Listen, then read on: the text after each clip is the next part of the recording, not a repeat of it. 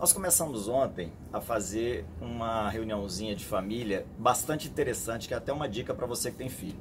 Meu filho de 16 anos começou a empreender há duas semanas atrás. E caramba, ele tem que conciliar estudo com pré-vestibular, com a faculdade e com empreendimento. Ótimo. Então, já venho treinando há mais de 20 anos pessoas para empreender. Falei, então vou, vamos fazer mini workshops em família.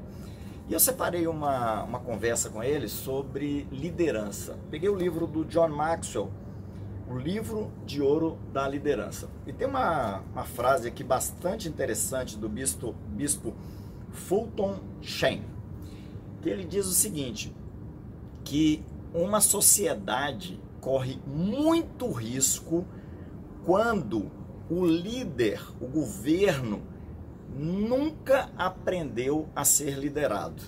Então esse vai ser o bate-papo de hoje à noite. Porque quem não aprende a ser liderado jamais será um grande líder.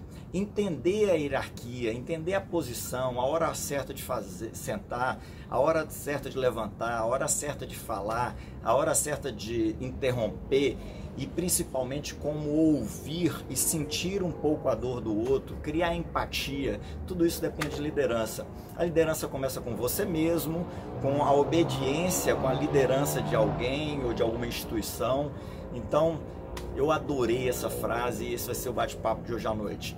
Uma sociedade está correndo grande risco quando o líder, o governo, não aprendeu a ser liderado.